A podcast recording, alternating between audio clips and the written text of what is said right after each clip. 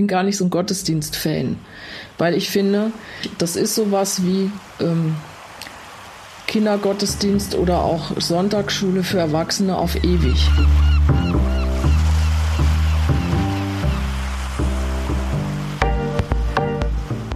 Wer nicht brennt, kann nicht jemand anders anzünden. Das ist, das ist irgendwie abgedroschen, aber es stimmt halt. Und ich glaube, dass die Kirche das seit 70 Jahren verpennt hat.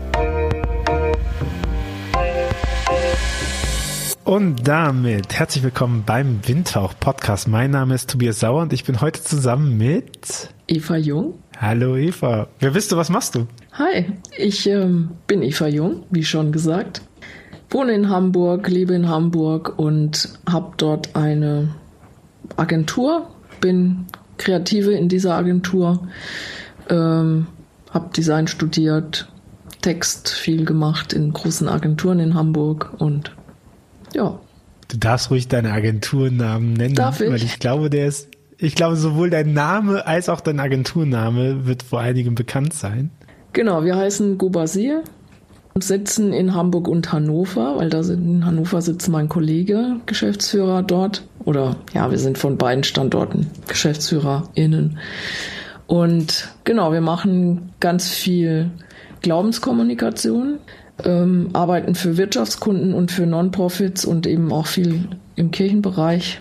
Und ja, ich habe in meiner Vergangenheit in großen Agenturen in Hamburg gearbeitet, äh, großen Werbeagenturen, habe dort mir meine Sporen verdient. Lustigerweise als Texterin, gar nicht als Grafikerin. Und ähm, dadurch kann ich jetzt beides. und das kommt unserer Agentur auch sehr zugute, weil wir einen großen Wert auch auf gescheite Texte legen.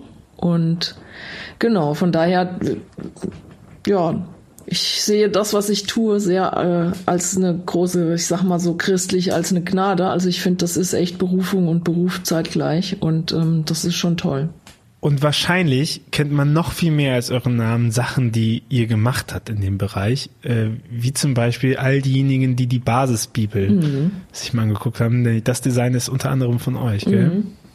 Also nicht das Neueste, oder das heißt, es stimmt gar nicht. Das Coverdesign ist auch bei der neuesten, die ist jetzt in AT und NT rausgekommen. Da haben wir aber das Innen, die Innengestaltung nicht gemacht, das hat jemand anderes und ähm, muss auch ehrlich gestehen, ich bin nicht ganz so happy damit, wie die aussieht, weil mir ist die zu groß. Ich finde, da braucht man fast so einen Variante. Rollator hinter sich her, um die irgendwo hin zu transportieren. Ich weiß nicht, ist nicht ganz so meins. Ich hätte das auch anders machen wollen. Aber letzten Endes sind wir für das Cover ähm, verantwortlich. Das hatten wir damals neu gemacht für das NT ähm, in diesen fünf verschiedenen Farben. Das hat auch ziemlich nicht nur geknallt, sondern auch bei ähm, Designpreisen ziemlich abgeräumt. Das fanden wir ziemlich cool. Weil dadurch, es war echt ganz geil, das war gar nicht beabsichtigt. Wir haben das eigentlich eher so, naja, komm, wir schicken das mal hin, who knows.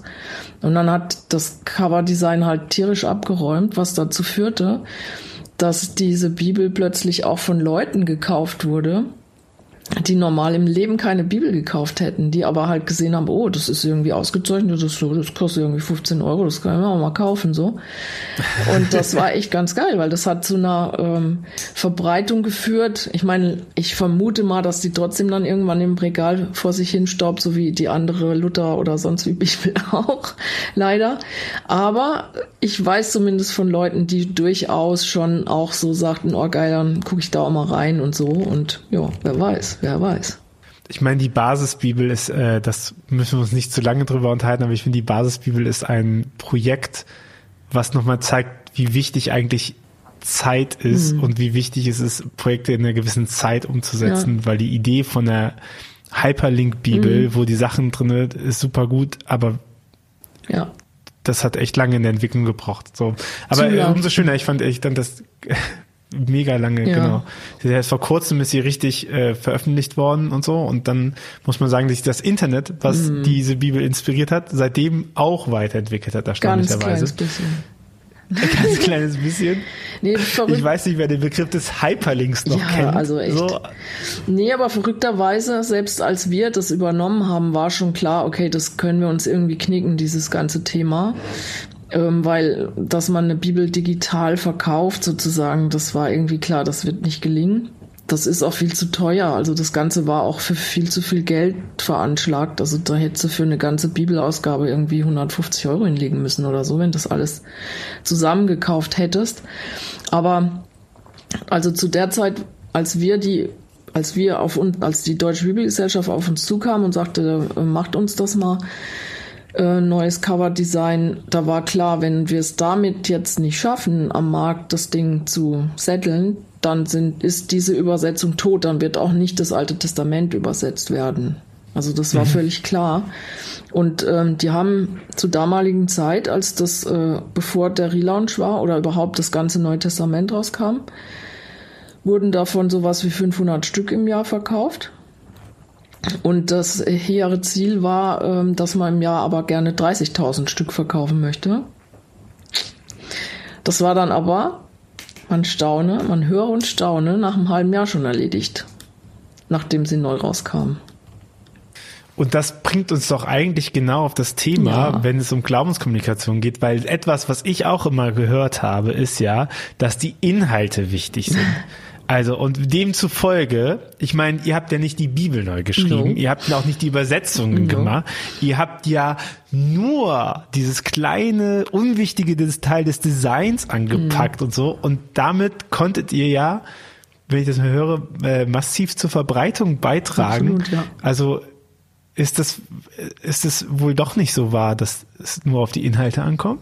Nee, absolut. Ich sehe das auch so. Also die Inhalte müssen das ähm, liefern. Ne? Also ich sage immer, wenn die Werbung kann noch so gut sein oder das Design, wenn, wenn der Inhalt nicht stimmt, dann wird sich das auf lange Frist auch nicht halten können. Also das, das wird keine mhm. Dauer haben. Das wird mal ein kurzer Hype sein, dann ist es aber wieder weg.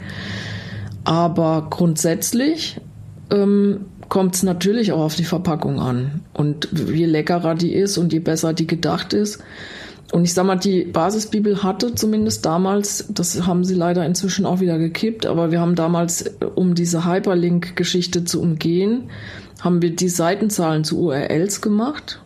Ähm, das war eine Idee aus unserem Haus sozusagen. Also wenn man die Seitenzahl eingegeben hat mit dem äh, entsprechenden Vorlauf, ähm, landete man genau auf dem Text, den man da ähm, im Buch auch hat.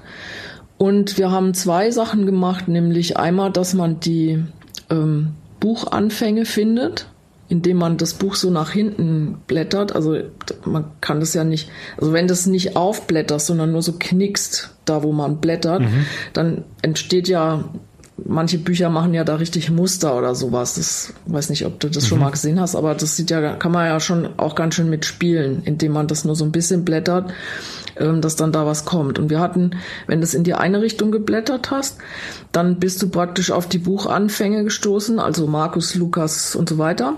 Mhm. Und wenn du es in die andere Richtung ge so gebogen hast, dann bist du auf äh, Stichworte gestoßen, die du gewöhnlich in der Bibel nicht findest, nämlich zum Beispiel Weihnachten, Ostern, Pfingsten, Engel. Mhm. Das heißt, ich, also Engel findet man noch als Begriff, Weihnachten und Ostern gar nicht.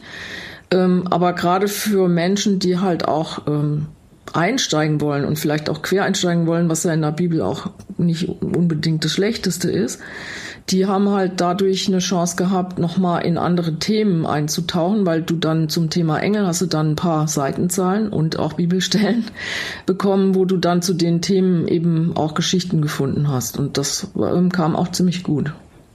Ich meine, das ist ja auch die Stärke von gutem Design, ähm, dass es dabei hilft, Inhalte überhaupt zugänglich zu machen. Ne? Also was bringt mir eine Wall of Text? Mhm wenn ich nicht weiß, wo ich anfangen soll zu lesen. Ne?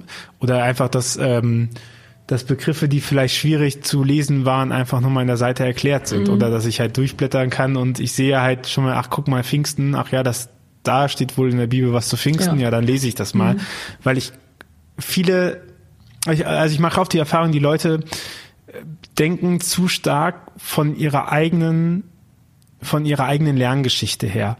Und dann ist natürlich klar, dass Pfingsten da und da steht und dass Pfingsten nicht in der Bibel äh, steht als Überschrift. Mhm. Und dann will man ja auch die Leute nicht verwirren, indem man es auf einmal Pfingsten nennt, mhm. was ja auch ein bisschen Quatsch ist, weil wir ja Pfingsten feiern. Also da machen wir ja genau das Gleiche. Mhm. Und dann sagen, ja, aber das, ähm, das ergibt sich dann oder sowas, ne? Und das, dass man aber für Leute, die eben nicht diese Lerngeschichte haben und nicht diese Erfahrung haben, auch sagen kann, ja, aber die dürfen ja auch einen anderen Zugang dafür reinfinden. Genau. Ne? Und das könnte halt heißen, dass da halt Engel steht oder, oder Ostern schon steht und dann lesen sie ja genau diesen Part so. Wie sollen sie sonst da hinkommen? Ich würde sogar sagen, gutes Design muss Zugänge schaffen. Also das, das ist ja praktisch der Türöffner zu etwas, mhm. was dann kommt. Also Design als solches ist ja nicht ein Selbstzweck. Natürlich ein Poster, was mir an die Wand hänge, aber falls das Poster mal eine Werbung war, zum Beispiel für ein Festival, muss es ja auch den Zugang zu diesem Festival zum Beispiel geben. Was aber gutes Design meines Erachtens nach auch schaffen muss, ist eine Übersetzung. Also gerade vor allem bei Glaubensthemen, aber in vielen anderen Themen auch. Oft ist es so, dass du ganz, ganz komplexe Zusammenhänge, ganz lange Ausführungen oder sonst was hast, die du ähm, als Designerin auch übersetzen musst oder verkürzen musst oder so zusammendampfen musst, dass das ähm, schneller erfassbar ist, als dass ich da ein ganzes Lexikon lese. Und ähm, was ja vielleicht auch manche Leute, die das jetzt hier hören, kennen, sind die sogenannten Wertvollworte. Ähm, mhm. Die habe ich mal vor einer ganzen Weile entwickelt. Auch da ist es so, das schafft einerseits Zugang plus Übersetzung, weil du hast ein Wort, was aus unserem normalen Alltagsgebrauch stammt, keine Ahnung, sowas wie Trainer, und bekommst dann auf der Rückseite einen Bibelvers, wo es in irgendeiner mehr oder weniger weiten Form um das, um das Thema Training oder jemand, der einen coacht oder so geht. Ein Bibeltext. Und ähm, das hat zwei Vorteile. Der eine ist, du würdest du nur diesen Bibeltext bekommen, als uneingeweihte Person würdest du gar keinen Zusammenhang haben. Du würdest einen Satz lesen und denken so, ja, und was soll mir das jetzt bitte sagen? Also du hast gar keine Handreichung. Durch dieses, äh, durch dieses Trainer zum Beispiel, auf der oder Architekt oder was da alles so drauf stand, ähm, hast du eine Chance, also du, du bist schon mal in einem Setting. Also wenn ich an Trainer denke, dann bin ich sofort bei Fußball oder bei irgendwelchen Tenniscoaches oder sonst wie. Also ich habe plötzlich ein, ein Bild im Kopf und in dieses Bild hinein kann dann der Text, der Bibeltext wirken und hat einen ganz anderen Zusammenhang und Kontext und ist nicht so rausgerissen. Und das ist auch nicht unbedingt, ich muss dann gar nicht überlegen, will die Person, die mir diesen Bibeltext jetzt gibt, mir was sagen oder grundsätzlich was sagen. Aber wenn das einfach so einen eigenen Sinnzusammenhang hat, dann ist es auch verkostbar. Da muss ich es auch nicht sofort auf mich beziehen oder denken, da hat jemand jetzt noch einen Hintergedanken und den habe ich aber noch nicht geschnallt oder so. Und ähm, da ist meines Erachtens in solchen bei solchen Vorgängen, da passieren Sachen, die finde ich persönlich total spannend. Und da ist natürlich Design insofern ein Transporteur, weil das natürlich auch eine gescheite Typo haben muss oder farbig mäßig irgendwie gut sein muss oder vom Bild und so. Aber das ist eins, das dann, je attraktiver das ist, desto eher nehme ich es dann halt. Aber auf der anderen Seite ähm, muss es auch ein Konzept haben.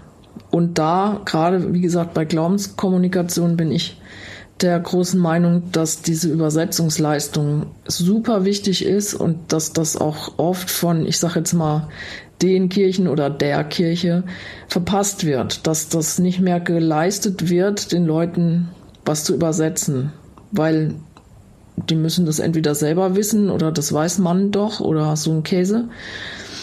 Und ich finde aber, dass das ähm, eigentlich Aufgabe von Kirche oder Christen oder wie auch immer, wer, wer auch immer sich da verantwortlich fühlt, wer über seinen Glauben kommunizieren will, muss ähm, übersetzen können, finde ich. Also meine Vermutung ist einfach, dass man zu sehr verwöhnt war. Also man hatte halt eine ganz lange Zeit, wo die Leute halt nachgewachsen sind mhm. und man hat die Sozialisierung, also rein faktisch die letzten die letzten 150 Jahre musste man sich nicht groß um, um Mission kümmern in Europa, sondern hat höchstens mal den Protestanten ein bisschen was streitig machen wollen und wieder zurück und so.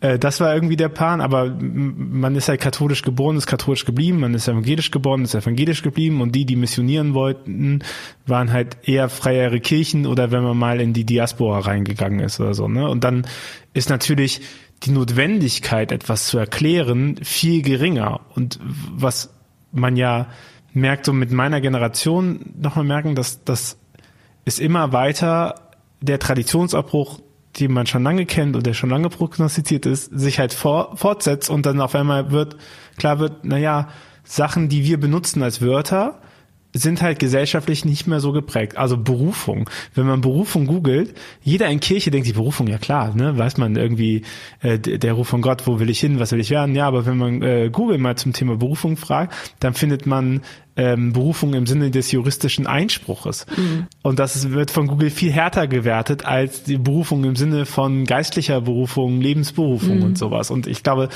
ähm, das ist das ist das, wo wir die letzten, also würde ich sagen, die letzten zehn Jahre und so herumbewegen, dass eben Sachen, die man so kannte, ne, wo man so reingewachsen ist, eben nicht für den größten Teil der Gesellschaft, über 50 Prozent nach Mitgliedszahlen mal, ne, mhm. eben nicht mehr so offensichtlich ist, dass man das ja weiß. So. Und ich glaube, da, da muss man natürlich umdenken. Ne? Da muss man hindenken und sagen, okay, wir müssen nicht nur die Bibelübersetzung übersetzen, so, sondern wir müssen halt auch im Prinzip das was diese Sprache ist, anfangen zu übersetzen. Und das ist ja etwas, was Design nochmal schafft, weil es ja auch eine Übersetzung in Aufmerksamkeit setzt, oder? Ich würde dir gern widersprechen. Ich glaube das nämlich nicht. Bitte. Nee, ich glaube, dass das, was die Kirche die letzten, und das ist gar nicht so uralt, aber ich glaube, die letzten 70, 80 Jahre gemacht hat, ist die Leute in so einer seltsamen Tradition zu halten. Nämlich sowas mhm. wie sonntags geht man in die Kirche, ähm, dann in der, die Kirche ist eigentlich gleichbedeutend mit Gottesdienst ähm, und eigentlich auch nicht viel mehr. Wenn sie mehr ist, dann heißt sie Diakonie oder so und so, dann ist er da, aber hat, also Kirche eigentlich ist Gottesdienstpunkt.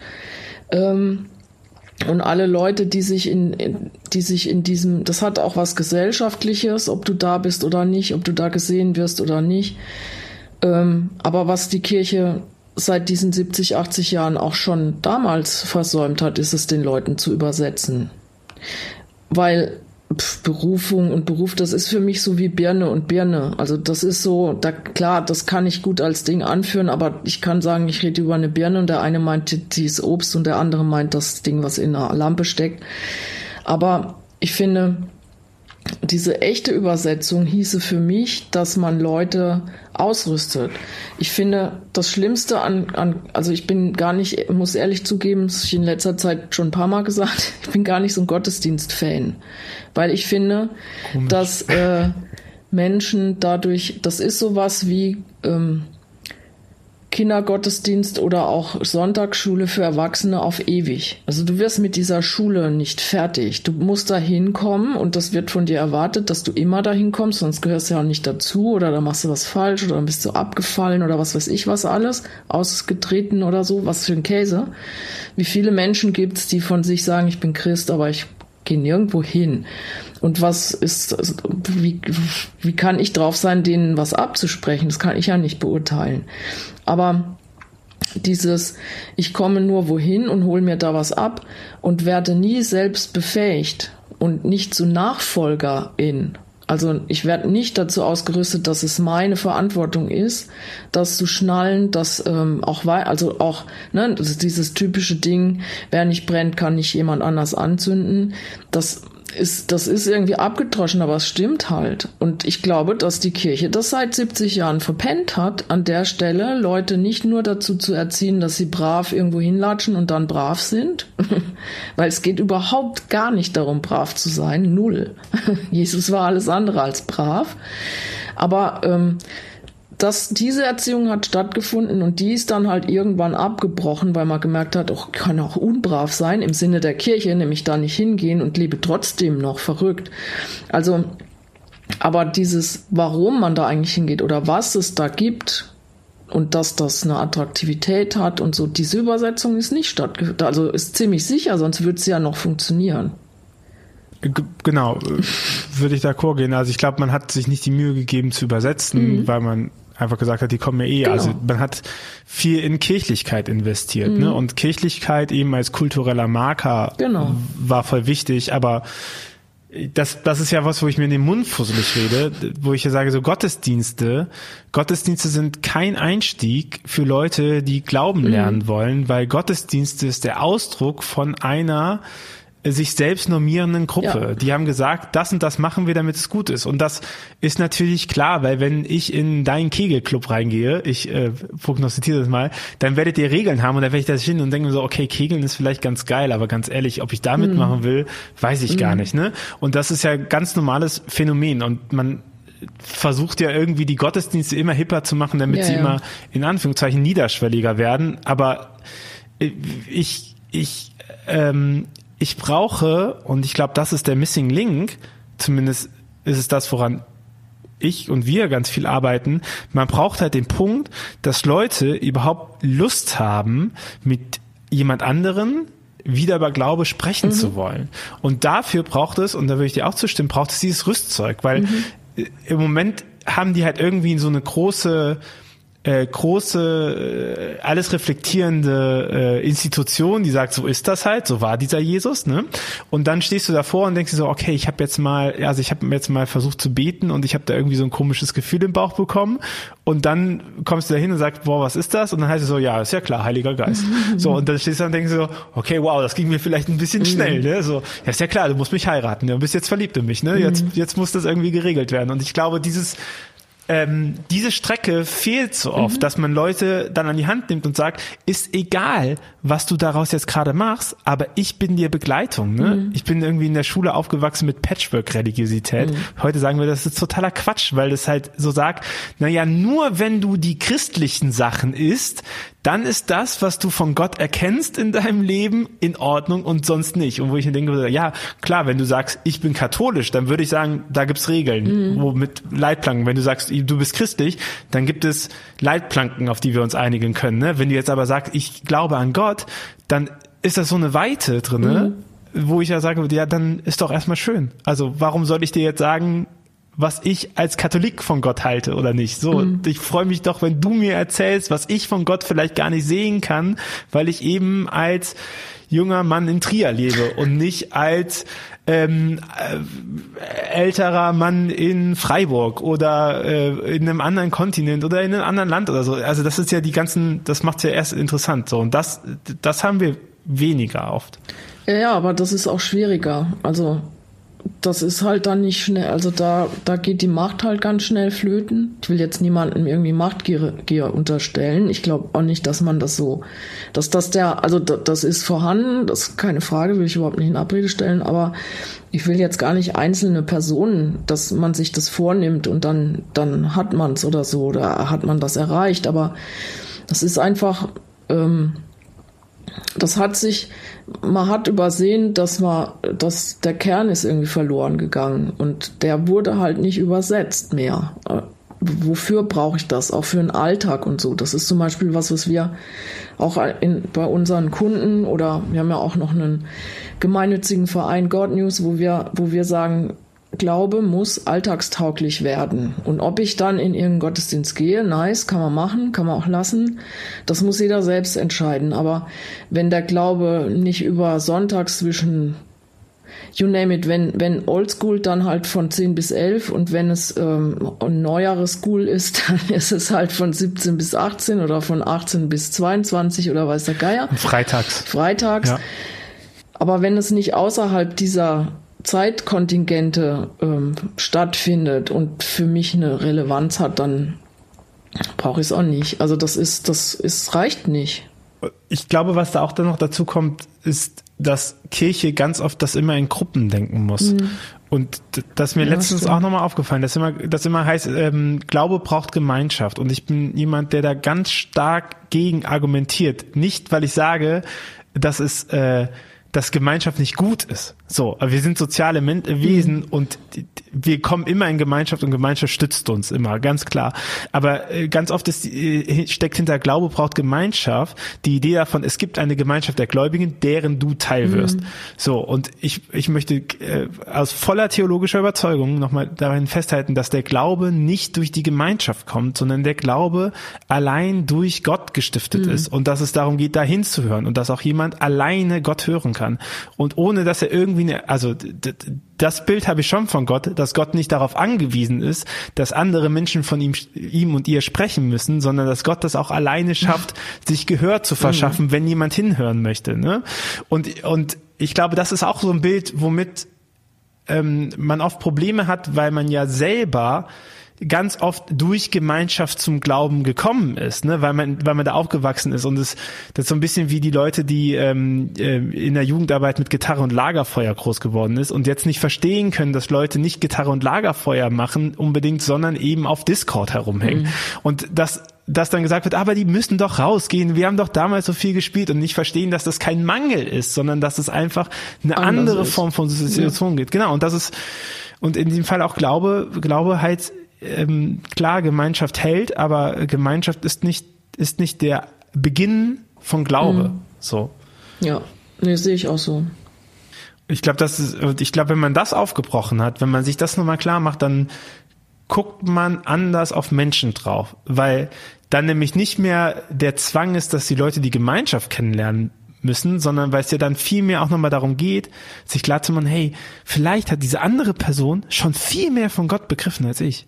So, weil sie eben nicht mit, mit, äh, mit erzählten Filtern davon gehört hat, mhm. so, weil Gemeinschaften ja auch immer auch Narrative mit sich tragen, sondern einfach was komplett anderes sieht, mhm. ne? Und vielleicht auch erstmal was, was ich überhaupt nicht teile, aber wo ich sage, okay, vielleicht ist es ein Fragment von Gott, was ich so noch nicht für mich erkannt habe, was sich nur in deren Biografie so richtig nochmal zeigt mhm. und so. Mhm. Und ich finde, das ist ja voll der spannende Punkt, wenn man äh, sowas hören darf. So. Genau. Also ich glaube auch, dass die Offenheit gegenüber ähm, dem, was andere Menschen erleben, egal wie sie das dann wie sich das manifestiert und wie, wie sie das nennen, ähm, die erwartet man ja auch selbst.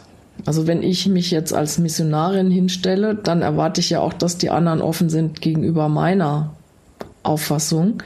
Und es wäre immer angebracht, wenn ich das erwarte von anderen, dass ich das auch selber an den Tag lege, klar. Aber das ist ja dieses dialogische Element, ne? Mhm. Und da muss man auch sagen, so, wo, wo findet man, also, wo findet man das? Und ich glaube immer, wenn man es findet, merkt man ja, dass Sachen wachsen. Also wenn Leute, mhm.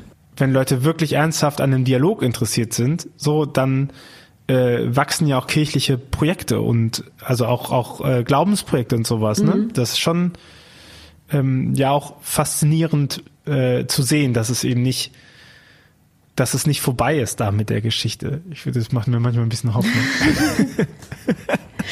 ja, ich glaube, dass... Also, stell dir mal vor, du gehst hin und keiner hört dir einfach zu und sagt, also das ist mir total scheißegal. Aber die Erfahrung machen wir nicht. Äh, weiß nicht, ob ihr die macht, aber eigentlich, wenn man anfängt, die Sachen interessant nochmal aufzuarbeiten, dann haben Leute daran Interesse. So, die, mhm. die, die interessiert es, ne? Genau, also das auf jeden Fall. Und ich, ich denke auch, dass es eben wichtig ist. Also ich finde, ähm, so die klassische Kirche, wer auch immer das jetzt genau sein soll, mit dem Begriff ist ja auch nur so ein Container, aber sag mal, das, was man klassisch auch als Kirche irgendwie äh, wenn du jetzt rausgehen würdest in die Fußgängerzone, die Leute fragen, was das ist.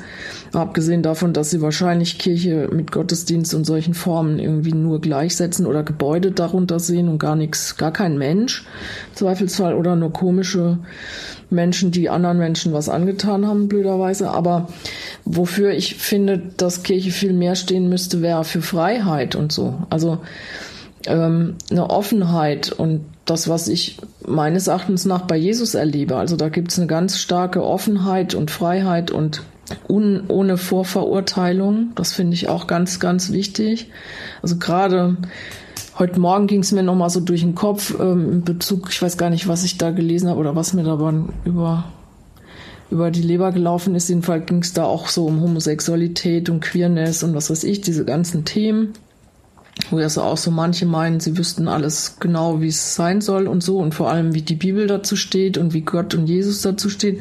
Und dann erinnere man sich nur mal an so eine Geschichte mit dieser Frau, die ähm, irgendwie bei der Hurerei entdeckt wurde, wo ja auch ein Typ wahrscheinlich dabei war, der seltsamerweise ja auch unbescholten davon kommt. Aber dann ist da diese Frau, und Jesus kümmert so gar nicht. Also es kümmert weder, was die Frau angestellt hat, noch was die anderen von ihm unbedingt wollen. Also die lassen ihn ja auch nicht in Ruhe. Sie fragen ihn, dann reagiert er überhaupt nicht drauf und malt da auf dem Boden rum, was auch immer da los war.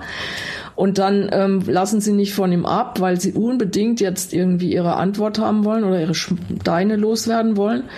Und dann fertigt er sie so ab, so nach dem Motto, ja, lass sie doch. Also äh, im Prinzip, ihr seid doch auch nicht besser. Also jetzt so mit meinen Worten. Und ich denke so, warum ja, tritt man immer so auf der Stelle und meint, irgendwas behaupten zu müssen, was in der Bibel steht, was ja auch richtig ist, einerseits und andererseits, also zumindest viele Teile. Also ich bin sehr bibelgläubig, aber ich finde dieses sklavische an die Bibel halten und sie mit der einen, auf der einen Seite Leute damit erschlagen und auf der anderen Seite sich selber rechtfertigen, das geht mir echt voll auf den Zeiger. Da kriege ich echt die Krise, weil ähm, solche Geschichten offenbaren ja wirklich ähm, extremst, dass ähm, Jesus da anders getickt hat. Und ähm, ich hatte gerade die Tage auch wegen dieser Geschichte mit Mann, Frau, Gerechtigkeit und ähm, also diese Themen sind ja im Moment sehr weit oben auf in unserer Gesellschaft auch zum Glück. Rassismus und so weiter. Da dachte ich so, all die Menschen, die immer die Bibel vor sich hertragen, dass da ja so Sachen drin stünden über diese, über Homosexualität und immer hm, hm, hm und so.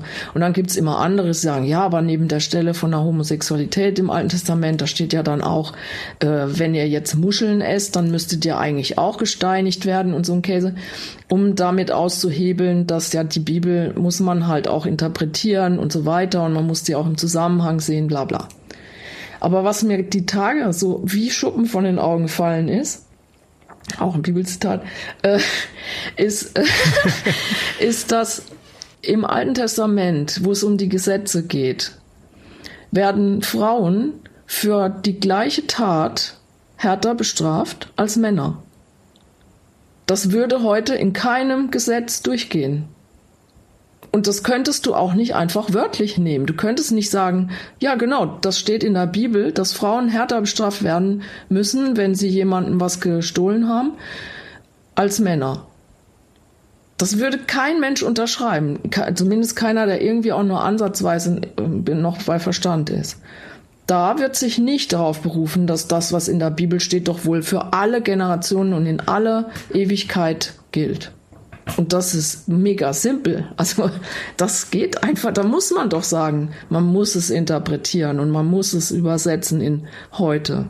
Aber die Leute, die Wahrheit für sich proklamieren, hm. denen geht es ja auch oft nicht um Wahrheit, sondern um die eigenen über den eigenen beschränkten Horizont der Wahrnehmung, dass der bitte von anderen auch so wahrgenommen wird, damit man selber nicht zu krass irritiert wird. Ne? Also es ist ja, es gibt an so vielen, also äh, es gibt eigentlich niemanden, der die Bibel im, im Großen als komplett eins zu eins Gottes Wort betrachtet. Also das sind, das sind so immer nur Mini-Strömungen, die es ist, aber der, die, der größte Teil der christlichen Konfessionen und sind sie noch so konservativ, betrachten das nicht so. Mhm. Das Judentum betrachtet das nicht nee. so, ne? Und aber, aber dann wird das rausgezogen gemacht und das finde ich schon, ähm, immer bemerkenswert. Ich, ich muss an dieser Stelle natürlich mich als äh, Katholik offenbaren und äh, immer auch sagen, ich finde es gerade so charmant am Katholizismus, auch wenn geschichtlich das jetzt nicht so krass umgesetzt worden ist, wie ich das jetzt darstelle, dass eben Tradition mit dazu kommt und dass man irgendwie davon überzeugt ist, dass die Offenbarung Gottes weitergeht. Und für mich bedeutet das ja, dass ähm, äh, ich bin offensichtlich kein Prozesstheologe, denn ich würde sagen, äh, Gottes Meinung ändert sich nicht, aber die Art und Weise, was wir wahrnehmen können, mhm. ändert sich. Ne? Und dass wir so Begriffe wie Gerechtigkeit haben wir vor zehn Jahren anders verstanden. Frieden haben wir vor drei Jahren auch noch mhm. anders verstanden als jetzt. Ne? Ja. Ähm, Freiheit haben wir auch noch mal ganz anders verstanden. Das ändert sich. Und ich glaube, die Aufgabe, und so, so macht für mich Tradition Sinn, bedeutet es halt, immer wieder darauf zu hören, was wir jetzt davon verstehen können. Und die Bibel ist eben für mich ein Auszug davon in einer vielleicht verdichteten Zeit oder nicht, ähm, wo nochmal festgehalten worden ist von Menschen, was sie davon verstanden haben ne? und was, was dann in deren Kontexten heraus das passt. Und ich bin zum Beispiel ein großer Freund von heiligen Geschichten, ähm, deswegen, weil, weil das für mich nochmal zeigt, wie, wie diese Geschichte weitererzählt wird. Mhm. Und wenn man sich, wir haben ja das Projekt Es war nicht immer einfach, wo wir heiligen Geschichten erzählen aus der Ich-Perspektive und die auch illustrieren und wo man nochmal sieht, keine Ahnung, Theresa von Avila denkt halt die ganze Zeit, sie müsste die allerbeste werden. Als Kind wollte sie deswegen Märtyrerin werden, als Schülerin wollte sie die besten Partys schmeißen und als Ordensschwester wollte sie direkt Abtistin einsteigen. So, die hatte einen richtig guten Leistungs Drang und äh, immer auch das, was Gesellschaft von ihr verlangt, das wollte sie schaffen. Und äh, daran zerbricht sie, so, moderne Geschichte, und merkt halt, naja, eigentlich bin ich am ehrlichsten zu mir und kann das sein, was ich will, wenn ich ganz still werde. Und dann findet sie Gott. Und ich finde, in solchen Geschichten von so Heiligen, warum erzählen wir Heiligen Geschichten, ist halt so dieses so, ja, da wird nochmal deutlich, dass gläubiges Leben führen nicht bedeutet, mit Weihrauch in der Kirche stehen, was es auch bedeuten darf, so.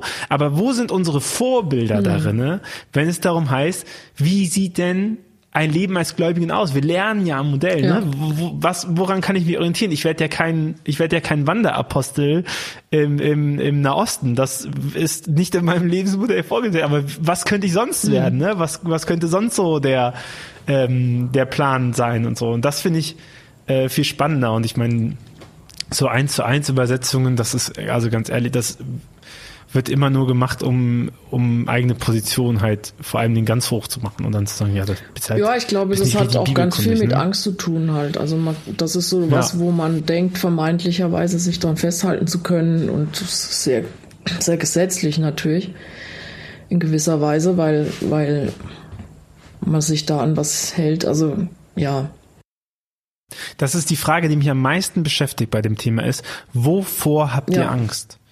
Wenn es eigentlich heißt, fürchte dich nicht mhm. und ich gucke dahin und dann sagen sie, ja, aber Frauen als Priester, ähm, ja, eine Berufungsfunktion und so. Oder wir machen, so ganz simpel, wir machen jetzt einen Instagram-Account, dann antworten die uns. Ich war, ich war mal vor meiner Zeit noch als Student, als ich in Bewerbungsphase war, war ich in einem Krankenhausträger und sagte, ja, wir machen keine Facebook-Seite, weil dann schreiben mir die Leute drauf und nachher beschweren sie sich, wie handelt man das? Mhm. Und ich denke mir halt, so, so, das haben wir ja so Gast, ne? Wovor habt ihr eigentlich Angst? Ich denke mir so, hey, ist doch viel geiler, wenn die mir da schreiben ja. und und ich kann darauf antworten und jeder sieht auch meine Antwort, als wenn es einfach verpufft, weil die Meinung ändert naja, sich ja nicht. nicht ne? Die Welt dreht sich weiter. Nicht nur, so, ganz ne? im Ernst, also wenn wenn die dir das schreiben, dann könntest du dich ja auch mal verbessern. könntest ja. es ja auch einfach mal ändern und nicht nur so tun, als hättest du alles richtig gemacht. Also das ist doch das Geile ja. daran, wenn du das Feedback bekommst. Ich meine, wenn die einen jetzt äh, total tot treten, weil man einen Fehler gemacht hat, dann, aber auch da, irgendwann äh, kann man da auch sagen, ey Leute, ja, wir haben es verstanden, wir wollen es ändern und ähm, lasst mal. Aber man kann ja sich vernünftig unterhalten. Also ja, aber diese ja, Angstgesteuertheit, die finde ich auch wirklich sehr bedenklich, vor allem weil ich empfinde, dass Gott also da finde ich Gott gerade äh, spannend, weil, weil Gott damit auch immer hantiert. Also das ist ja ein Gefühl, was es in, das ist ein sehr, sehr starkes Gefühl, die, das es im Menschen gibt. Und ähm, was den Mensch auch zu verrückten Sachen antreibt und was, so wie ich zumindest glaube, von Gott genauso gewollt und geschaffen ist, ähm, damit wir eben überleben, damit wir leben, aber uns eben auch mit diesem Gefühl, wir sind dem ja nicht ausgeliefert, sondern dass wir auch damit umgehen. Und gerade sowas wie Angst- und Fluchtbewegung war vielleicht zu Zeiten, wo man noch im Wald gehockt hat und ähm, Spinnen gefuttert hat oder so, war das noch mal wichtiger, ähm, dann auch Adrenalin sonst wohin geschoben zu bekommen, dass man halt dann sich aus dem Staub macht, schnell genug. Aber damit müssen wir heute dann halt anders umgehen und das kanalisieren oder gucken, was, warum renne ich jetzt eigentlich weg, obwohl da gar keine echte Gefahr ist. Und das finde ich auch eine spannende Auseinandersetzung. Was, was passiert da eigentlich mit mir? Was lasse ich mit mir passieren? Und ähm, warum sind wir so, wie wir sind? Und ich glaube, die spannende Aufgabe und da sind wir auch wieder bei Design und was es helfen kann. Ne? Was ihr macht, was sie machen, ist ja auch wenn man ins Fremde hineingeht, ne, was ja eigentlich so mal Aufgabe ist, was ja in Parochie und Pfarrei als Wort drin liegt, so in die Fremde gehen. Ähm, lustiges, lustige Anekdote der Kirchenentwicklung, wenn man sich überlegt, dass wir daraus eine Verwaltungseinheit gebaut haben. Aber wenn man in die Fremde geht, da muss man halt anfangen, Sprache zu entwickeln. Und da ist halt das Visuelle, ne, mhm. das macht ja Design ganz viel, das Visuelle, das nochmal zu fragen, wie baut man Hürden ab und wie führt man Leute zu Inhalte, worauf lässt man die fokussieren, natscht man die in die eine oder andere Richtung, ist ja dann ein notwendiges Mittel, ne? Während man halt bei den Bekannten, da kann man sagen, also klar, gibt es auch noch Optimierungspotenzial, aber da kann man sagen, ja, die verstehen es ja irgendwie, die wollen es ja, die kommen ja zum Gottesdienst, da müssen wir das Gebetbuch nicht hübsch machen, weil die nehmen ja auch das hässliche Gebetbuch, ne? So, da kann man Mitgliederpflege betreiben, dass sie bleiben, aber richtig relevant wird es halt, wenn man auf die fremde Bühne geht, ja. wenn man ins Fremde hineingeht und so sagt so, okay, das muss ich nochmal denken. Also was bedeutet das? Und ich, äh, da finde ich, da merkt man schon die, äh, dann auf einmal die Bruchstellen, weil Gutes bleibt und kann funktionieren und Sachen, die davor, wenn man ehrlich war, auch schon nicht so gut funktioniert haben, wie das hässliche Gebetbuch, die funktionieren erst recht mhm. nicht, wenn da niemand auch noch kulturellen Bezug zu hat und sagt so, ach komm, das ist ja, das, gehört das so. ist ja Kirche, ne? Das gehört so, das ist ein bisschen Charme, das ist halt ja. auch ein bisschen retro-schick oder so, ne? Und, und das ist, das ist ja schon spannend. So, und welche, welche Sprache benutzt man dann? Neben der Sprache Sprache, also Deutsch oder so oder Englisch eben auch zu sagen, naja, auch mit eben einer visuellen Sprache zu arbeiten und und und dadurch halt auch zu lenken und und mitzukommunizieren. So. Mhm. Ich glaube halt, dass auch viel mit Unkreativität zu tun hat. Ähm, und auch mit, ganz ehrlich, ich glaube, dass es auch mit einer gewissen Faulheit und Unneugierde zu tun hat. Also ich merke, dass wenn du diesen Job, den, den wir so also auch Menschen, mit denen wir zusammenarbeiten als Agentur oder auch Leute, also meine KollegInnen.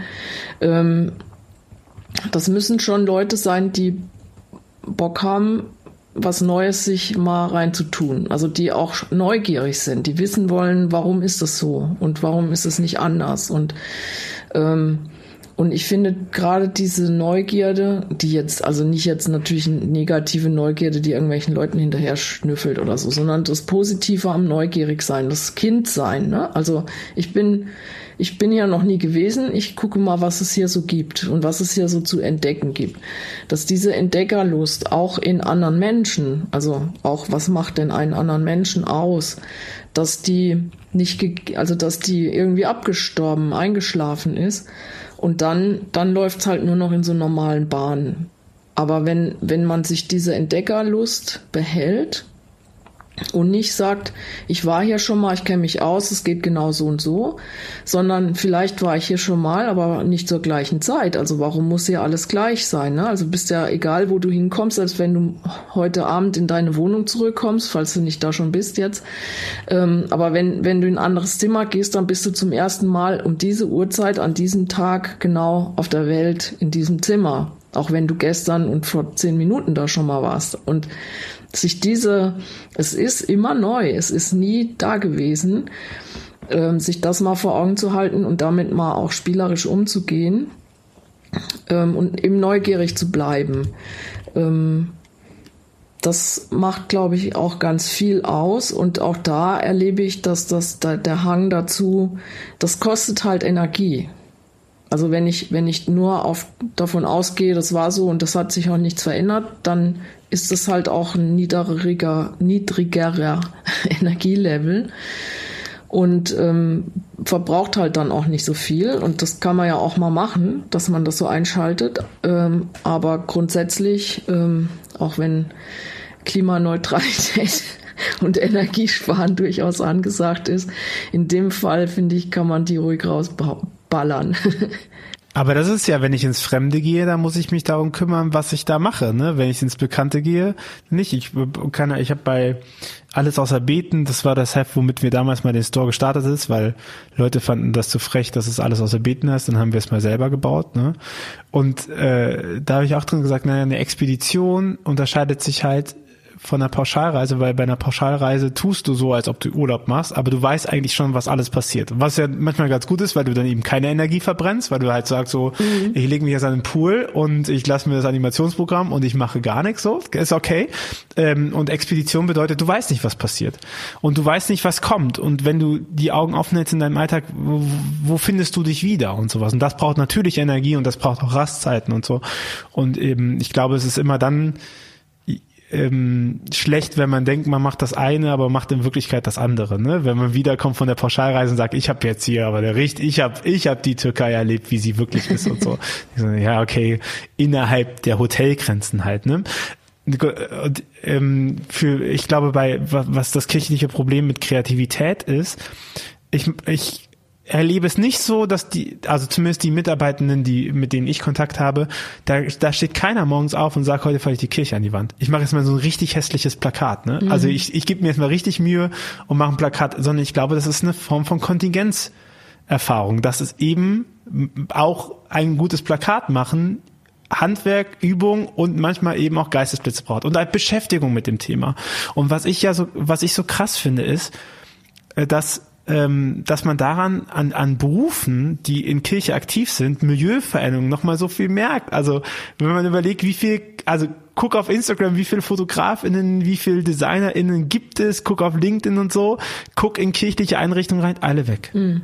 Dann gibt's vielleicht noch einen, der mal EDV gemacht hat oder so, ne? Aber das finde ich ja so, so krass, dass glaube ich auch diese, äh, das daran liegt, dass ganz viele eben aussortiert werden, dass wir halt viele Theologinnen und SozialarbeiterInnen und Sozialpädagoginnen haben, dann noch Juristen vielleicht und dann kommen noch ein paar BWLer dazu, aber dass wir Kreativberufe zum Beispiel ganz, ganz wenig innerhalb kirchlicher Struktur mhm. wiederfinden. Und wir, wenn man zum Beispiel auf die Kirchenkreis Bramsche guckt, wo der äh, Kai arbeitet, der halt als Kameramann gelernt ist und als Kameramann Jugendarbeit aufgezogen hat und jetzt Kirche Medien, so ein Konstrukt aus Medien, äh, aus, aus Auftragsarbeit und äh, Jugendarbeit baut, dann merkt man so, okay, wir brauchen eben auch einfach kreative wir müssen attraktiv für Kreative werden als Institution, mhm. wenn man halt möchte, dass Kreativität in der Institution ist. Man kann sich das ja nicht nur immer einkaufen. Also ich freue mich darüber, du wahrscheinlich mhm. auch. Aber es ist ja nicht so, dass, dass dadurch die Organisation lebt. Man braucht eben unterschiedliche Blicke auf die Welt, sowohl als Firma als auch ähm, als auch als Mensch an und für sich, als auch als Glaubensgemeinschaft und so, sonst wird's halt monoton mhm. irgendwann. Naja, aber das, das hat auch dann wieder, sind wir bei dem Thema wieder, dass es mit der Angst zu tun hat, weil Kreative sind nämlich ja. nicht einzu ähm, kasteln. Also die kann man nicht einfach in eine, in, die, die sind nicht so brav. Und das ja. ähm, hat halt immer birgt Gefahren. ist halt disruptiv, ne? Wenn, also, beziehungsweise allgemein sich disruptive ins System reinzuholen, ob es jetzt Kreative sind oder mhm. äh, anders, das ist halt immer gefährlich, ne? Und ich glaube, da sind wir wieder bei der Fremde, dass man das manchmal einfach sich nicht zutraut, dass man bereit dafür ist, das zu gehen und dass es gut wird, mhm. ne? Und das, das finde ich eigentlich sehr schade, weil eigentlich ist das doch eine, eine Glaubenserfahrung, die wir seit dem Judentum in uns haben, dass äh, wenn uns das Fremde ruft und wir folgen dem nach und wir gucken mal, dass das äh, mit viel Irrungen und Wirrungen, aber es irgendwie immer gut wird, ne? Und immer irgendwas passiert so. Jesus geht hin und sagt, folgt mir nach, so oder hinter mich.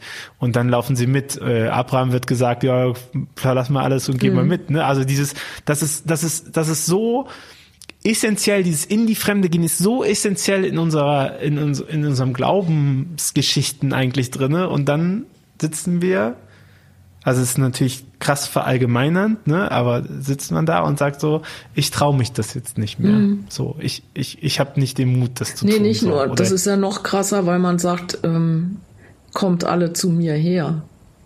Ja. Das ist ja noch krasser. Das also das ist ja, du, du gehst nicht mehr raus, und ähm, holst dir die anderen sogar noch in dein Hütchen rein. Und dann, dann ist alles gut. Und das ist eben nicht so. Das ist nicht die Idee. Und ich glaube, das ist ein anderes fettes Thema, was ich irgendwie so auf dem Herzen habe, dass ähm, die wenigsten Menschen auf der Uhr haben, dass Gott kreativ ist und dass Gott sich auch, also das ist ja dieses, das ist ja total unlogisch. Gott ist, natürlich ist Gott gleich und beständig, aber Gott ist auch anders. Und zwar ständig. Beständig anders. Und ähm, vor allen Dingen finde ich es eben ganz spannend, dass Gott auch Sachen schafft, die uns ähm, durcheinander bringen. Also ich habe da immer äh, so eine lustige, ich, ich sage immer, kennt ihr die Würfelqualle? Ähm, das ist eins der gefährlichsten Tiere der Welt. Die sind, das, dieses Viech ist super duper giftig. Also die hat nur, du musst nur an den Tentakel irgendwie in die Nähe kommen. Also ein Tentakel von der und die hat davon Tausende, bringt glaube ich 200 Leute kann das oben bringen, was sie da an Gift drin hat. Also so richtig mega giftig. Und die schwimmt direkt am Strand in Australien rum. Die ist nicht irgendwo in der Tiefsee oder so. Warum macht denn Gott sowas? Also warum, was soll denn diese Gefahrenquelle in der Nähe von Säuglingen und Familien oder sowas? Was soll denn das? Aber das ist da. Also Gott hat offenbar einen Plan damit, dass er uns damit konfrontiert und dass wir damit umzugehen lernen. Da auch das Neue und das Überraschende und vielleicht sogar auch das Todbringende durchaus auch bewegen müssen, uns damit auseinandersetzen müssen. Und vor kurzem ist mir das erst aufgefallen, da war ich in einem, in einem äh, Verabschiedung von einer Pastorin und da wurde die Schöpfungsgeschichte vorgelesen und dann stand da, dass Gott halt alles geschaffen hat und am Tag so und so hat er auch die Fische und so und auch das große Seeungeheuer. Und dann dachte ich, ah, Würfelqualle, stimmt. Steht sogar schon in der Bibel.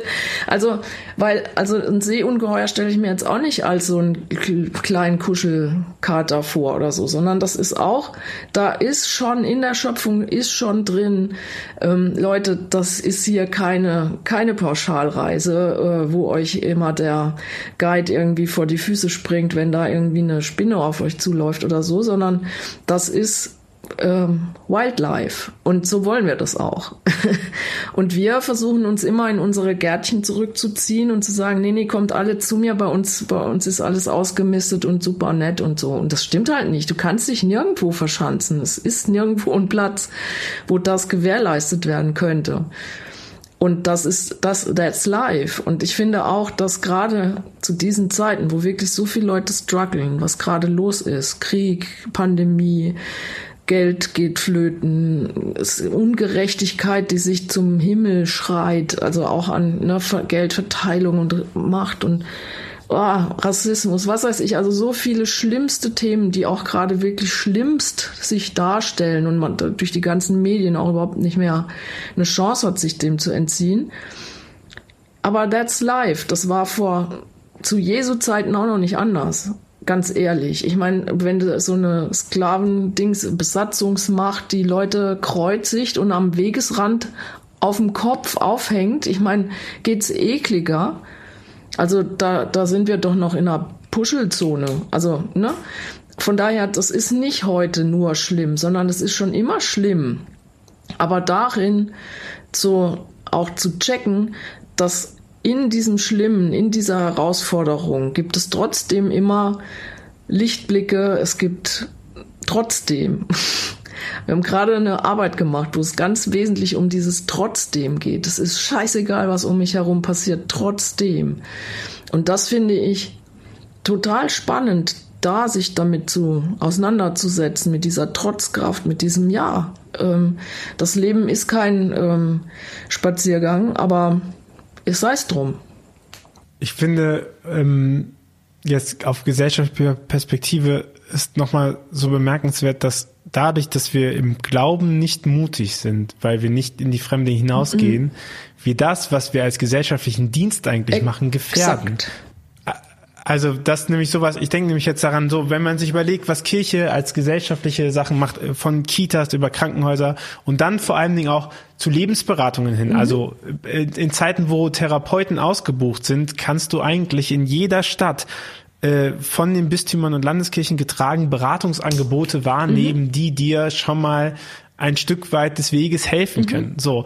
Und, und das riskieren wir, weil wir nicht mutig genug sind, unser Glaubensleben auf die Reihe zu bekommen, weil mhm. bei all den Sachen, die immer wieder gesagt werden, ja, das, der Staat finanziert das auch mit und bla bla bla, mhm. das kann man so machen, bin ich davon überzeugt, dass, ähm, dass das nicht existieren wird, wenn das, wenn das nicht irgendwie eingebettet wird in einer in einer Weltsicht. Ja. Also nicht, dass das jemand anderes nicht auch kann, mhm. ne? So, sondern dass ähm, dass es eben von Leuten getragen werden, die sagen, prinzipiell denke ich, dass Kirche noch für das Gute steht. Und das ist ja etwas, was krass bröckelt, warum viele auch aus der Kirche austreten. Die, wenn ich mit Leuten rede, die entschuldigen sich fast dafür, mhm. dass sie aus der Kirche ja, ausgetreten sind und damit struggle, mhm. ne? Weil die halt sagen so, boah, Gesellschaft, bla, aber ich kann das nicht mehr machen. Und das, ich glaube, das hat äh, viel auch damit zu tun, also das hat natürlich damit zu tun, dass wir dem Missbrauch ja. ähm, äh, unehrlich begegnen. Das mhm. sei auch nochmal gesagt, das hat nichts mit Glauben und so zu tun, sondern das ist ein organisatorisches Leitungsversagen. Ähm, aber das, äh, wenn, wenn wir es nicht schaffen, mutige Glaubensgemeinschaft zu sein und wieder klar zu machen, dass das eben auch äh, einen Mehrwert und ein Prickeln im Leben gibt, wenn man sich damit beschäftigt, was in der Welt passieren könnte und ob Gott existieren kann oder nicht. Es muss ja noch nicht mal beantwortet werden, mhm. sondern einfach nur, dass diese Frage im Raum steht und man äh, sich da auf die Suche macht, kreativ und lustig und gut und so, dann äh, gefährden wir halt äh, kirchliches Engagement für die Gesellschaft, weil sie sich wahrscheinlich dann nicht tragen werden. Und das ist ja auch nochmal eine spannende Sache, so äh, wer kommt in diese Lücke, wenn die entsteht. Ne? Mhm. Ne? Was passiert, wenn diese Beratungsstellen alle weg sind? So, das ähm, ich finde aber ich, ich glaube nicht, dass Kirche dafür gebraucht wird, 100 mhm. Prozent, aber ich glaube, dass das im Moment etwas ist, was wir halt leichtfertig aufs Spiel setzen. Ich bin total bei dir. Ich sehe das auch so. Oder ich sehe das durch das, was du jetzt gesagt hast, noch mehr so. Das ist total richtig, dass wir das damit gefährden. Ich glaube aber, dass Kirche an der Stelle ihr Potenzial noch gar nicht genug ausnutzt. Weil genau dieser, diese Glaubensgemeinschaft, also unabhängig von aller Diakonie und ähm, was die Caritas leistet und so, im weitesten Sinn, ne, ähm, ist auch dieses, ähm, ich habe einen Gott, der da ist. Also wir glauben an diesen Gott, der sich als Yahweh oder JHWH oder wie auch immer vorgestellt hat, was übersetzt halt, ich bin da. Und dieses Ich bin da ist so wesentlich. Wenn man das für sich selbst entdeckt hat, dann ähm, hat, dann ist das ein Glaubenszeugnis für Leute, die gerade strugglen. Dann ist das zumindest was, wo, wo man sagen kann, ähm, ich setze mich damit auseinander. Also es sind noch Leute da, die noch Hoffnung haben, also kann sie noch nicht weg sein. Also wir sind sozusagen diejenigen oder könnten diejenigen sein, die der, die, die Fackel der Hoffnung ähm, nach oben halten, bei aller Hoffnungslosigkeit. Aber wir, äh, und das finde ich so blöd, ähm, beschränken uns darauf, ich nehme mich da jetzt mal mit rein, obwohl ich eigentlich sagen würde, ich gehöre da nicht dazu, dass wir Leute ausklammern. Also dass wir sagen, die gehören nicht dazu und die sind doof mhm. und die, die machen es nicht richtig und die sehen nicht richtig aus und die haben Sünde begangen und bla bla bla, statt zu sagen, das ist alles egal. Also jetzt nochmal so Jesus, ne, der auf dem Boden sitzt und irgendwas in den Sand kritzelt und sagt, jetzt lasst mich doch mit eurem Quatsch da mal in Ruhe. Es geht doch um was ganz anderes. Und das Evangelium, das ist doch was anderes, als Leute mit Steinen oder mit Worten oder mit sonst was zu beschmeißen. Und damit beschäftigen wir uns aber andauernd, statt die Fackel hochzuhalten und zu sagen, wenn, wenn wir nicht mehr die Fackel hochhalten, dann müssen die Steine schreien. Die haben sich jetzt damit noch nicht so bewährt. Deswegen wäre es geil, wenn wir es weitermachen würden. Also so, weißt du? Und, und da das finde ich so schade, dass, dass, dass das auch verloren geht, wenn Kirche immer unattraktiver wird und Leute immer mehr, ich sag mal, auch ein Stück von ihrem vielleicht noch Rechtsglauben abfallen oder die, die da noch was erreichen könnten, eben keine Chance mehr haben und damit auch nicht mehr andere anstacheln können. Das ist, das ist das, was schade ist, dass dieser diese Hoffnungsfackel irgendwann dann doch zugeschüttet wird, was ich nicht glaube. Das wird anders fortbestehen. Aber diese Chance wird einfach viel zu wenig ähm, in Betracht gezogen und wahrgenommen. Und das finde ich echt total schade. Ja, ich glaube schon, äh, ähm, dass man eine Lücke auftut. Also ich meine, wir arbeiten in dem Bereich, äh, also wir sagen immer, unsere Zielgruppe ist glaubensnah und kirchenfern. Ähm, und das zeigt sich in den Jahren, dass es eine immer größere Gruppe wird, weil das habe ich am Anfang auch mal gesagt, ich, ich, ich glaube, was, was halt versäumt wird, ist, dass Glaube und Spiritualität als Ressource denen mitgegeben wird. Dass man halt sagt, es ist mhm. gut, dass du das hast, dass du in die Welt guckst und, und das und das siehst oder dass du Beziehungen zum Transzendenten aufbaust, so würde ich das definieren halt. Ähm, das ist gut, dass du das hast und weiter möchte ich dich gar nicht werten, sondern ich möchte eigentlich nur dafür sorgen, dass du deinen Glauben, also deine Beziehung zum Transzendenten und deine Spiritualität, deine Art und Weise in die Welt zu gucken und vom Meer auszugehen, dass du das stärken kannst für dich und dass du da sprachfähig und Rüstzeug warst. Weil dann können wir in Dialog kommen und dann mhm. kann man ja auch antworten mit dem, was, was Glaubensgemeinschaften mal so entdeckt haben. Ne? Aber erst, wenn jemand halt in, äh, reinkommt und das sehe ich schon, dass äh, mit zunehmender Angst, mit zunehmenden Kleinwärmen, mit zunehmenden, wir kümmern uns nur noch darüber, dass man das versäumt, dass es immer noch Suchende gibt mhm. an der Stelle.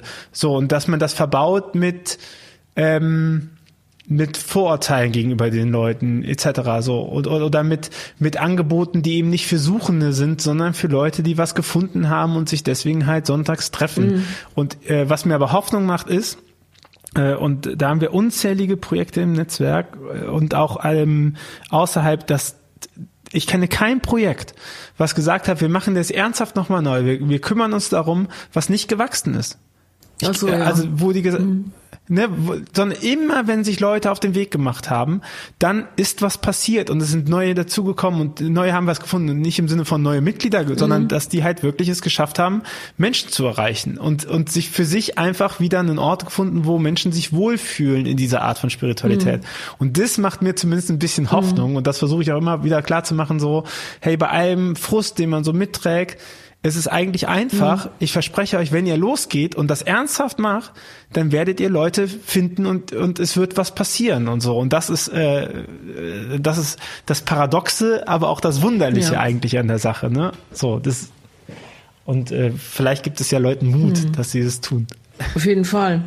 Also ich jetzt, wo du das sagst, fällt mir auch noch dabei auf, so also unser gemeinnütziger Verein God News den gibt es als gemeinnützigen Verein noch gar nicht so lange, als ich glaube fünf, sechs Jahre. Aber God News an sich als Website mache ich ja schon ziemlich lange, fast 20 Jahre.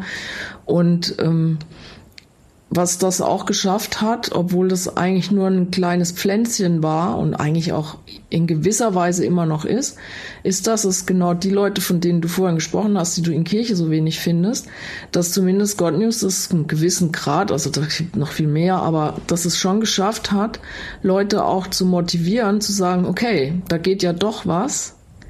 Ähm, also erstens hat sich das Netzwerk, was jetzt um uns herum sich rankt, irgendwie extrem einfach mal gezeigt. Ich will gar nicht sagen, dass wir das geschaffen haben, gar nicht, das wäre anmaßend, aber das hat sich mal aus der Deckung gewagt und ähm, hat sich auch vernetzt. Aber ich glaube, es hat auch geschafft, dass manche Leute, die da Ambitionen haben, auch sagen, okay, man kann da auch was machen und man kann sich da auch aus der Deckung wagen und ich mache das jetzt einfach. Und da glaube ich auch, dass da bin ich auch echt sehr froh, dass das geschafft wurde, an der Stelle auch zu ermutigen, ähm, einfach mal was zu machen und ähm, es anders zu machen oder so. Ähm, Im Design, im Text, im Konzept und ähm, wie man an Sachen rangeht und so. Und das finde ich schon auch echt total spannend, da daran weiterzuarbeiten und so. Und das ist ja auch das, was wir machen. Also wir machen ja auch als Verein oder auch als Agenturzeug, wo wir sagen, wir sind jetzt der Stachel im Pelz. Also wir wollen nicht, dass ihr es so macht, wie ihr es immer gemacht haben oder habt, ähm, beziehungsweise wir ähm, wir machen es jetzt einfach mal anders, weil wir, weil wir eben nirgendwo abhängig sind. Wir können es einfach mal machen. Ne, ich hatte das Ding mit dem. Meistens wird's gut. Mit, ne? Ja, und zum Beispiel diese Aktion mit dem Abendmahl, das hätte halt keine klassische Kirche, also weder katholisch noch, ich meine, die kriegen sich ja so schon nicht einig über das Thema Abendmahl oder Eucharistie oder you name it. Ähm, einfach zu sagen, wir nehmen uns das jetzt mal zu Herzen und ähm, interpretieren das jetzt oder, oder werfen es mal in den Ring. Also es ist ja gar nicht so, dass wir es jetzt wahnsinnig anders neu interpretieren würden oder so, sondern wir werfen einfach mal dieses Thema in den Ring und jetzt setzt euch mal damit auseinander. Weil das ist so ein wesentliches Thema, also Essen und Trinken. Ich empfinde Also es ist irgendwie meine Rede schon seit Jahren, dass wenn Gott irgendwo auftaucht, gibt's immer sofort was auf die Faust. Also es gibt immer was zu futtern. Ähm, es koppelt sich so stark Gottes Gegenwart mit Gemeinschaft, also Gemeinschaft jetzt im Essensgemeinschaft, Tischgemeinschaft, ähm, fette Speise, feiert, macht, tut. Jesus Erkennungszeichen ja. ist, dass er das Brot bricht. Ja, ja, und dass er als also Säufer also und Fresser verschrien ist. ist. Ja. Also von daher, ich finde, das ist ein so spannendes Thema und es ist so schade, dass es auch da so zerrieben wird. Man könnte irgendwas falsch machen oder es könnten die Falschen machen und dabei ähm, schüttet man das Kind mit dem Partner wieder aus. Ja, äh, ich würde am liebsten noch eine Stunde dranhängen mit dir, aber äh, dann hätte ich, dann hätte ich Angst, dass du mir nach einem Vortrag hältst, dass ich dir die Zeit geraubt habe. Aber Eva, vielen, vielen Dank schon mal für das Gespräch, bevor du die letzte Frage bekommst. Ein Hinweis in eigener Sache. Äh, wenn du, liebe Hörerinnen, liebe Hörer, diesen Podcast magst und den Podcast zu Glaubenskommunikation und Kirchenentwicklung unterstützen möchtest, dann hast du die Möglichkeit, auf steadyhq.com slash windhauch eine Mitgliedschaft abzuschließen. Äh, die ist, glaube ich, bei 3,50 Euro im Monat fängt sie an. Äh, damit hilfst du uns sehr, dieses Projekt zu finanzieren, denn ähm, wir finanzieren das Projekt und wir freuen uns natürlich sehr, wenn du sagst, hey, das hat einen Mehrwert für meine Arbeit. Ähm, das äh, dass du uns dabei unterstützt und hilfst, dieses Projekt voranzubringen und jede Woche einen neuen Gast, eine neue Gästin ähm, zum Thema Kirchenentwicklung, Glaubenskommunikation zu befragen. Und äh, genau. Ansonsten ähm, empfehle uns weiter, schick die Folge bei WhatsApp, äh, sag's all deinen Freunden Bescheid, äh, dass, äh, dass es Hoffnung gibt. Ähm, und wenn du dich auseinandersetzen möchtest mit äh, Lerninhalten, dann hast du natürlich auch die Möglichkeit auf academy.ruach.jetzt ähm, zu gehen. Da haben wir eine Lernplattform. Das ist ein Abo-Modell, aber ähm, wenn du sagst, hey, ich habe schon so viel gelernt, ich möchte das vertiefen, dann ist das bestimmt ein cooler Weg, das zu machen. Ansonsten, wenn du kein Geld hast, gib kein Geld dafür aus, äh, hol dir lieber Essen und Trinken, das ist immer wichtiger. Ähm, wir schaffen das uns auch, aber wenn du ein bisschen Geld übrig hast, freuen wir uns über deine Unterstützung. Liebe Eva, äh, die letzte Frage an dich ist auch wie bei allen, ähm, was wünschst du dir von für eine Kirche der Zukunft? Von für, also ist es alternativ. Was du lieber beantworten möchtest. Ich wünsche mir für eine Kirche der Zukunft, dass sie, was wir eben auch schon besprochen haben, dass, dass die Angst mal weichen muss und dass es mehr Kreativität in der Kirche erlebbar wird für die Menschen da draußen, dass es Überraschungen gibt, wenn ich in die Kirche gehe oder wenn ich in irgendeinem kirchlichen Zusammenhang, wenn irgendwas mit Gott auf ein, aufs Tablett kommt, dass man überrascht ist und denkt so, wow, das ist mehr, als ich mir in meinen kühnsten Träumen erträumt hätte. Vielen, vielen Dank für deine Zeit, Eva. Danke dir ähm, auch für die Einladung. Ich hoffe, wir kommen nochmal zueinander, auch wenn alles aus Trier weit entfernt ist. Aber, aber ich komme ja ursprünglich aus Landau. Das ist um die Ecke. So ist es. Da bin ich nur sehr selten. Aber von daher so weit entfernt. Also guten Rheinland-Pfalz. Ja. Dann äh, äh, kennst du ja den Schmerz der schlechten äh, Verkehrsanbindung. Allerdings. Aber wir kommen nochmal zusammen. Äh, vielen Dank für deine Zeit. Danke, dass du hier warst. Sehr gerne. Bis demnächst. Ciao. Ciao. Dieser Podcast ist eine Gemeinschaftsproduktion von Ruach Jetzt und der Evangelischen Arbeitsstelle für missionarische Kirchenentwicklung und diakonischen Profilbildung MIDI. Produziert von Ruach Jetzt. Mehr Informationen findest du auf windhauch.ruach.jetzt.